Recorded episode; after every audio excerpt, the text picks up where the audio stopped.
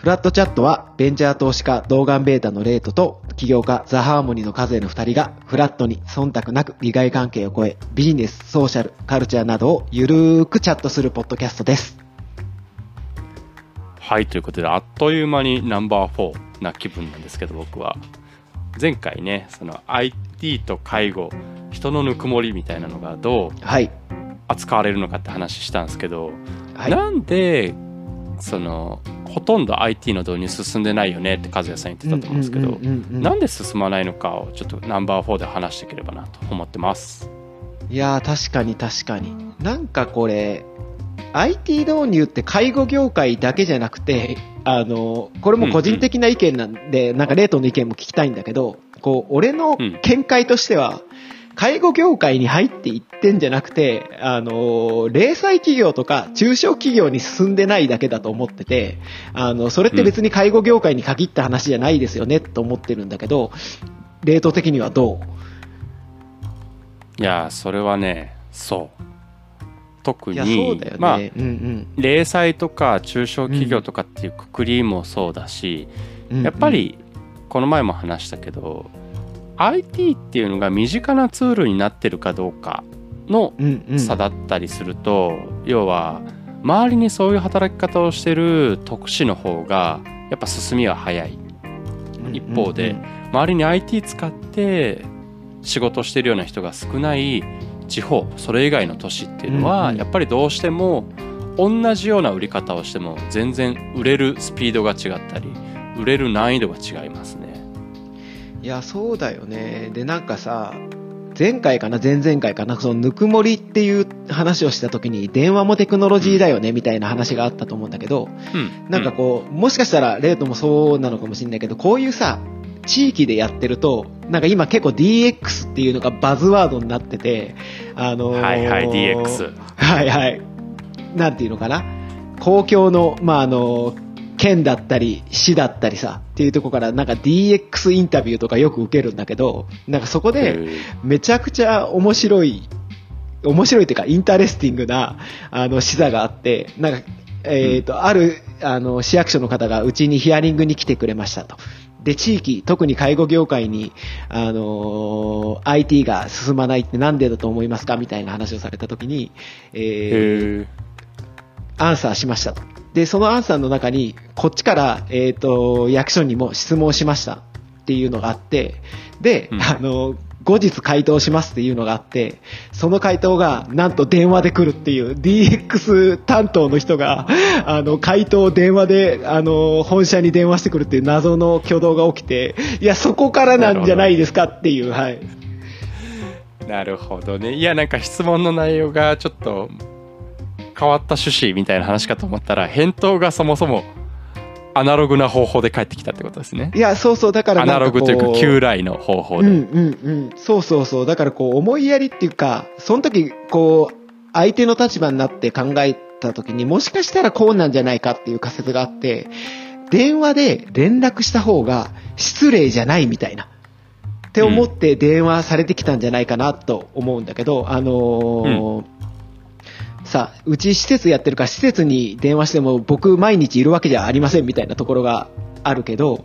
いやだからそういうとこなんだろうなと思って、会うのが一番礼儀正しい、次電話、次メール、次チャットみたいな謎の先入観があるんじゃないかなっていうのもちょっとありますね。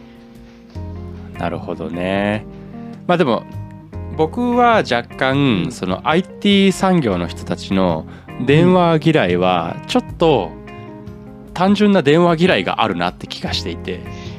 要はなんかねその効率がいいから電話じゃない方がいい、その時間を奪ってる意識あるのかって言ってるけど、なるほど。みんなチャットも無駄にチャットしてないって感じするんですいよや、ね。な、いや、こ 結れ局、これなんか時間奪ってるよねって思うようなチャットもあるから僕はどっちかっていうと電話嫌いな人が単純に電話嫌いっていう側面も若干あると思うし逆に僕はあれ確なんですよ込み入った話とかなかなかテキストでやり取りするよりは電話の方が早いって場合ももちろんあるじゃないですか。いやーいや、あるね、あるね、あるね。そうそう。まあだからそのねケースがどうだったかちょっとわかんないけど電話悪い論はねちょっとね一過言あるからね。いやーそうだね。メリデメありますって感じだね。うん。ただねその電話はまだいいんだけど会いたいですはこれはほぼ何もないなとは思ってますね。ああなるほど。会って話すは、まあ、時間効率も悪いし。もちろんねその会って交流をするとかはいいと思うんですよ、うんうんうんうんうんうん。ただ本当にただの挨拶を会ってするとかこれは別にオンラインとか電話でもいいんじゃないのかメールでもいいんじゃないのかみたいなのは全然あるなっていう意味では。まあいろんなところに多分そういうコンフリクトもあるし無駄だって思うものもある気はしますよね、うんうん。そうだね。なんかそれで言うと IT 導入なんで進まないのっていうのってなんかちょっと分解できてきたなって思うのがまず人のマインドありますよねっていうのがまず一つなんかありそうだなって思ったのとうん。でちょっとはなんかもう一方でこう構造的になんでこのあの日本のこの零細とか中小企業っていうのが IT 進まないんだっけって言ったらやっぱ予算の関係が多いのかな？どう思うレート。そう。いやそれはねあります、うん。さっき地方の話もしたけどやっぱ零細中小企業っていうくくりで進まないのは予算の問題もあると思いますね。うんうんうんうんうん。いやそうだよね。なんかちょっと話ずれちゃうんだけどさあのやっぱ使ってない見たことないっていうのも結構でかいと思っててその、うんエピソード1かな？エピソード1でもあったんだけどうちの両親も70超えてんのねうん70超えてるんだけど使ってるテクノロジーを、えーっと人間観察したことがあって一つがはいエクセルですと。エクセル使ってます。で、感動してますと。で、二つ目が、あの、最近スマホを持ち出したんだけど、Google マップにビビってますっていう。えー、なんでこれタダなのみたいな。なんで今までナビに数十万払ってたのに、これタダなの和也みたいな。教えてくれみたいな。で、いやいや、こうこうこうこう、こ新うこういう仕組みで。応ですねいや、そうそうそう。もうこれカーナビいらねえじゃねえかみたいなこと言ってて、いや、そうだよっていう。はいはいはいで、もう一つが確、あの、音楽配信サービスですね。うなんでう音楽がタダでこんなに聴けるんだっていう。いや、だからで、よくよくヒアリングしたら、やっぱ使ってみたら、もう、なんか自分の生活に確実に便利だなっていうところは、どんどん使ってて、うちの親でも。うんでもただ、やっぱ難しいのが、導入が難しいらしいのね。アプリをダウンロードしてアカウントを作るっていう、この二つの作業が。はいはいはいえ、ダウンロードって何みたいな。どこから行けばいいんだっけみたいな。アカウントなんか ID とパスワード要求されてるけどどうすんのみたいな。なるほどなんかそういうの確もねうん、あるのかなって思ったっていうところで、じゃあどうすれば、レートはこのさ、まあ地域とか、こういう、まあ地域だね。地域に IT どんどん進んでいくと思いますか？いや僕はねそこが仮説があってはいはいはい。今のそのログインとかっていうのですごい思ったのがうんうん。ハイパーカジュアルになるといいと思うんですよ全てのなるほどなるほどなるほど。はいはいはいはい、なんでハイパーカジュアルっていうかで言うと僕らの業界だとハイパーカジュアルゲームっていうのがね、はい一大ムーブメントになった時期があるんですね、はいはいはい。知ってます？ハイパーカジュアルゲーム、あのー、あれだよね。あのー、Facebook とかで。ね広告の追跡をオフにしてるとそんな広告ばっかめっちゃ出てくるんですけど要はなんかよくわかんないソリみたいなのずーっと歌っていくだけのゲームとか最近だとなんか人間が進化しながら敵を倒していくいやいや、そう、あれだよね、ゲームとかあの、あらあ、アカウント作らなくてよくって、アプリダウンロードしたら使えて、課金も基本的にないし、あの CM 見るだけですみたいなやつだよね。そうですそうです。でもうほとんど操作もねタップだけで済むみたいなのでめちゃくちゃカジュアルなんですよ。でもこれによって要は普段ゲーム全然してない人とかもう本当にちょっとした隙間の暇つぶしにやる人っていうのが割といてそういう市場を取ってってるんですよね。だから僕ハイパーカジュアル業務ツールが出たら絶対ここ解決するなと思ってて。でなんでこれ思ったかで言うとあの、うんうんバリグッドくんっていう LINE アプリ知ってます？ミニアプリ。いやー、知ってます、知ってます、知ってます、知ってますよ、知ってます。あれね、はい。マジでいいと思ってて。あれね今、は AI で絵を描いてくれるっていうお絵描きバリグッドくんが最近はい。バズったと思うんですけど、はい。要はなんか描いてほしい絵のシチュエーションを言うとバリグッド君が「ちょっと待ってね」って言って絵を描いて返してくれるっていう AI が絵を描くやつ、言葉が、はい。でもあれ12年前にも文字起こしバリグッド君っていうのが流行ったの覚えてます？いやーもうバッチリ覚えてますよ。はい。あれ業務の現場で使われてるんですよ。その時にもニュースになったと思うんですけど要は今まで文字打ってたのが大変だったのが自分のスマホで写真を撮って LINE に送ったら文字起こししてくれるようになったんですよっていう若干これは情報漏洩的に大丈夫かって思うようなインタビューが流れてたと思うんですがはいはいはいはいはい。要はあれってめっちゃカジュアルなんですよ LINE で友達登録するっていう普段やってることですよね知り合いと連絡先交換するのと一緒なるほど。で特にアカウントいらないし写真を撮って誰かに送るっていうのもみんなやったことあるそれだけで業務ツールで必要な文字を起こしてくれるっていうアウトプットが返ってくるっていうのがあれのめちゃくちゃすごいとこだと思っていてなんかねその LINE でやればそのリテラシーない人にも届くよみたいなのってよく言われるんですけどなんか本質的にはそこじゃなくて普段使ってるやり方でやれるっていうことがあれのめちゃくちゃ面白いところでハイパーカジュアルなんですよあれいやー、確かに。いや、その視点なかったな、ハイパーカジュアルな。確かにね。だからねこのハイパーカジュアルさっていうのが僕は IT が導入されていく普段の仕事の中で当たり前に使われるのにすごい重要な要素なんじゃないかなって最近思ってますねいやー、確かに。いやー、ハイパーカジュアルか。その視点なかったな。いや、なんか全然ちょっと話脱線するんだけど、あのーうんバリグッドくんめっちゃ知ってるって言った理由が、あの、福岡市認知症フレンドリーテックだかかななんかやってるんだけど、それに、のハッカソンにこの前僕参加しましたと。で、その時に、あの、バリグッドくん作ってる人と偶然同じチームになって、じゃあバリグッドくんつく使ってどういう認知症の課題解決しますかっていうので、あの、僕らしりお、ししりとりバリグッドくんっていうのを作りましたっていうのを、はい、あの、脱線したんですけど、はい、はい、マジで、マジで、はい。えーあれそうねそうだよね飯塚の学校に通ってる人がチームの一員ですよねあ、そうそうそうそそうう。そうそう主催の人ですね。そうです、そうです、そうです。はいえーいやもうだからまさにバリグッド君のあの思想ってハイパーカジュアルを地で言ってると思っててめっちゃ好きなんですよあのサービスいや、いいよね。いやー、確かに。だからなんか。ねそういう日々の活動の中で当たり前にやってることにいかに寄せるのか？でそれが違和感なく使えるっていうことがこの IT 導入を阻んでいるなんかちょっと使うのにハードルあるなっていう気持ちを超える方法だと思うんですよ。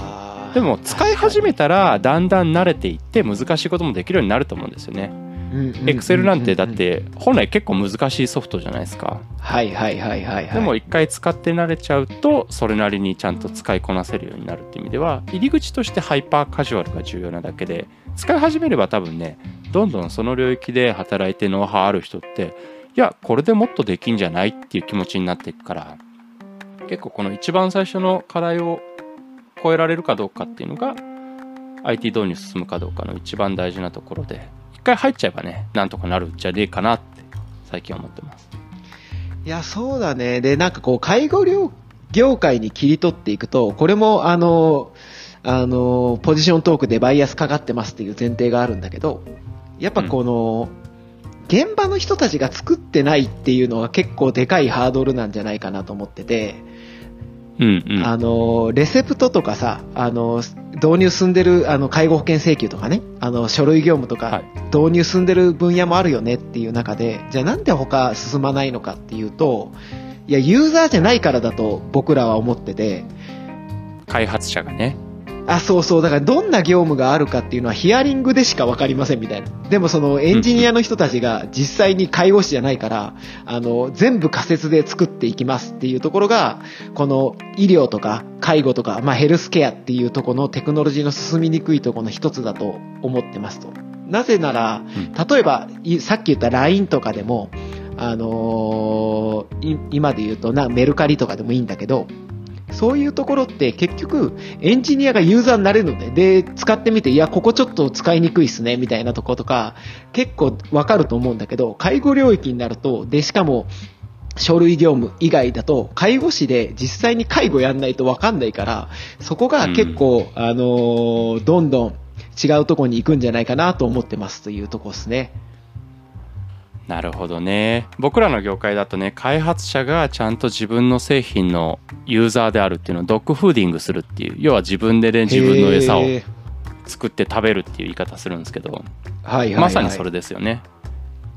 いや、そうなんですよね。だからこの介護の、しかも介護領域で言うと、この書類とか請求って付随業務で、介護をした結果、えっ、と、介護保険を請求するためにやらないと、マストでやらないといけないっていうところに対して、そもそもそこって、あまり8時間働く上で、そんなに時間使えてないよねっていうところに対して、そこを削減しましょうって言っても、限界点があるよなと思ってますと。で、メインの、えっと、介護するっていうところに対しては、全然 IT 進んでないよなっていうところがあるんで、じゃあそこに対して、あの、僕らできるとこってなんだろうっていうところを自問自答していった結果、え、僕らそもそも認知症の介護施設やってるよねって。で、そこの認知症の方の、えっと、コミュニケーションスキルってあるよねっていうところに気づいて、あ、だとここを AI、ロボットに置き換えると、もっと介護ってハッピーになるんじゃないかっていう仮説でロボットを作りましたっていう感じですね。全然話が脱線しちゃったけど、はい。なるほどああでもいいいい僕もねさっき言ったようは普段使ってるサービスだったり普段してる仕事にいかに寄せるかっていう意味ではやっぱり現場のことを知ってる人が自分で作るのが確かに一番ですよねいやーだと思うんだよね。だからこう、実際に、この地域で働いてる人たちが作ってないからどうつうん進まないのかもなと今、本当今この瞬間に感じちゃいましたっていう、はい。いやーいい話だな、まあ、結構 IT 導入進まない介護業界って話だったけど、まあ、なかなかねその介護の現場にいる人が物を作る側に行ってないっていうのが多分原因の一つにはあってで、はいはい。ハザ・ハーモニーとしては和也さんのところはやっぱり自分たちで施設やってたね経験がある上でのこの新しい IT のサービスだからそこで何か可能性があるような気はしてますよね。ああ、それで言うと、あの、あの、投資家への報告ですみたいになっちゃうんだけど、最近めちゃくちゃいい気づきが、うん、いい、いい気づきがあったんだけど、えーと、もっと、俺も介護福祉士だったり、認知症ケア専門士だったり、あの、ちゃんと資格持ってますっていうところがあって、で、僕らの作ってるロボットって、当たり前だけど本当にいいもんだと思ってますと。で、えっ、と、どうやったら使用時間とかって伸びるんだろうと思った時に、あの、僕、あの、自分の介護施設にロボット持って抱きかかえて行ったりするんですけど、で、実際使ったら、めっちゃ喜んでくれるんですよね。認知症の高齢者の人。あの、笑顔で喋ってくれて、2、30分ずっと喋ってくれますっていう中に、じゃあ、俺レベルで使ってくれてるうちのメンバーいるんだっけって言ったらやっぱりいないの。あで、そこで、いや、ちょっとこれ見たくない現実だけど、この現実は見ないといけないと思って、あのーその施設の責任者の人にちょっと声かけて、ちょっとはいワンオンワンしたいんだけど、時間作ってもらえないかなっていうのでワンオンワンしましたと。うんで、本当僕ら自分たちでロボット作ってんじゃん。で、めっちゃいいロボットだと思ってんだけど、なんでこの今日俺が使ってみたレベルぐらいで使ってくれないんだろうっていう質問をしましたと。で、そこで返ってきた、あの、回答がまさしくだと思ったんだけど、いや、和也さん、そもそもうちの施設でオンボーディングしてくれてませんよねみたいなこと言われて、だから僕、このロボットをどういう時に使ってどういう効果があるかって知ってるの多分僕だけなんですよみたいな。だから僕がいる時は使うけど僕がいない時使わないんですよ。だから使う使わないの前じゃなくて知る知らないだと思うんですって言われた時にいや確かにと思ってだからこう進む進まないじゃなくてそもそも知らないだけの可能性があるなって今思ったっていう。はい。ーうんオンボーディングねその使えるようにサポートをしてあげるってことですねそうそうそう、このでも本当そうだなこの製品ありますと。で、まずそこをあのー知ってもらうと。で、知ってもらって、じゃあどう使えばいいかとか、どう効果があるのかをちゃんと知ってもらわないと、やっぱ使ってくれないよなっていうのは当たり前なんだけど、やっぱ自施設だとそこを見逃してたよなっていうのがありましたっていう、はい。なるほどいい話だなはいっていうことで結構この IT のね介護への浸透が進むのかみたいな話をしてきたんですけどまあなんかこういう方法で進むかもねみたいな仮説はありつつこれめっちゃ面白いなと思ってるのがザ・ハーモニーのこのロボットも今開発中じゃないですか。はい。ははこのポッドキャスト進むにつれて多分その仮説が合ってた間違ってたの話も進むし実際導入のハードルやっぱここにあったわとか解決したわみたいなのリアルタイムに伝えていけるからこれこっから先ちょっと楽しみですね。いや、それか、あの、バチバチになるとかね、二人の関係性がちょっとピボットになったんで、みたいな。いや、面白いですね。はい。いやー面白い。なんかそんな感じでね僕たちもこの介護の領域で IT っていうのを軸にしながらもっと幅広く緩くベンチャー投資家と起業家みたいな話も入れながら進めていければなと思ってるんで次回どうしましょうか？ナンバーをちょっとあの、ナンバーをあれ喋りたいですね。あの、ちょっと雑談っぽく、投資家と起業家の関係性みたいな。はい。あいいですねもうそこ行っちゃいましょうか、多分ここまで聞いてくださった方も、じゃあお前ら何なんだよ普段の関係どんな感じなのって多分思ってる頃だと思うんでじゃあ次回はちょっと雑談も交えながら、はいよしな仕事を話していきましょうかはい。それをしましょう。はい。じゃあ、じゃああの、フラットチャット、はい。ありがとうございました締めますね。はい、ありがとうございます。フラットチャットを聞いてくれてありがとうございます。感想、質問などは概要欄の Google フォーム、もしくは、ハッシュタグ、フラットチャットでツイートをお願いします。あの、僕ら、超喜びますし、とても嬉しいので、ぜひお願いします。フラットチャットは、ひらがなでフラット、カタカナでチャットです。ではまた次回、バイバーイ。ありがとうございました